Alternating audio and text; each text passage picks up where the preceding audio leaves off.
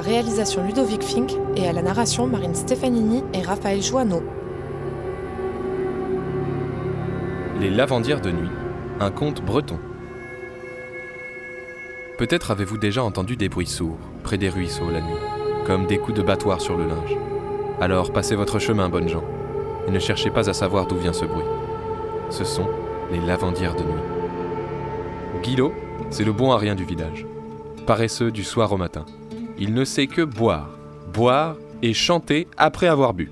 Tout le monde le connaît à Tréorantoc. Ce soir-là, Guillot a le vent en poupe. Il a passé toute la soirée au café du village, et le voilà qui rentre chez lui, sous la pleine lune, en chantant à tue-tête. La nuit est trop douce pour prendre le raccourci par les prés. Aussi prend-il la route qui monte vers Trébotu. Lorsqu'il arrive au petit pont sur le Rocco, le ruisseau qui descend le Val sans retour, Guillot entend des bruits sourds, des battements à sa gauche, près du moulin en ruine.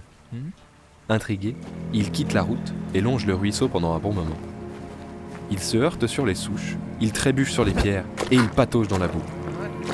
C'est là qu'il aperçoit deux femmes, vêtues de blanc, à genoux au bord du ruisseau. Elles lavent un grand drap et le frappent de leur battoir. Guillot, malgré l'ivresse, n'en croit pas ses yeux. Est-ce une heure pour laver du linge en pleine forêt? Peu importe. Il fait demi-tour, mais alors qu'il repart, le voilà qui trébuche sur une grosse pierre et tombe dans le ruisseau. Les deux lavandières sursautent et se tournent vers lui. Mon Dieu, quel visage La lumière blafarde de la lune éclaire ces visages sans vie, aux traits durs et profonds. Leurs yeux sont noirs et vides. Guillot, terrifié, bondit hors de l'eau, mais il n'a pas le temps de fuir que l'une des femmes lui crie. Approche, viens nous aider.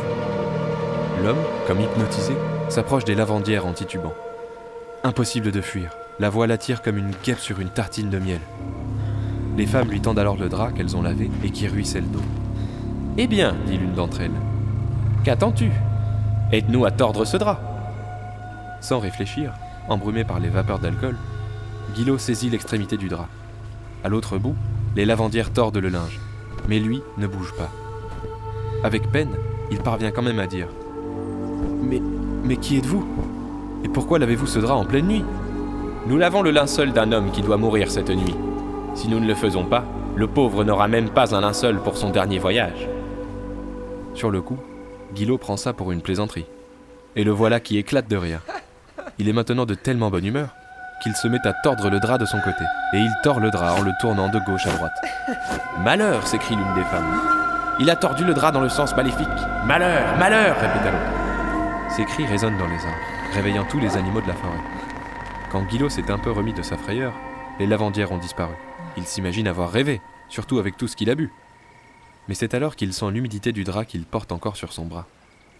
Tout à fait dégrisé, Guillot n'a plus qu'une pensée courir jusqu'à chez lui sans se retourner. Mais il n'a pas le temps de faire trois pas qu'il entend un énorme grincement. C'est le grincement des roues d'une charrette qui n'ont pas été graissées depuis des années. Incapable de faire le moindre geste, Guillot attend, l'oreille tendue. Mais d'où vient cette charrette? Il n'y a pas de chemin forestier par ici. Cependant, l'attelage s'approche. Et en plus du grincement des roues, il peut maintenant entendre le claquement des sabots sur le sol et les branches qui se brisent sur le passage du cheval et de la carriole. La charrette vient s'arrêter au bord de l'eau. Le cheval se penche pour se désaltérer. C'est alors qu'un personnage vêtu de noir s'approche de Guillot, un fouet à la main.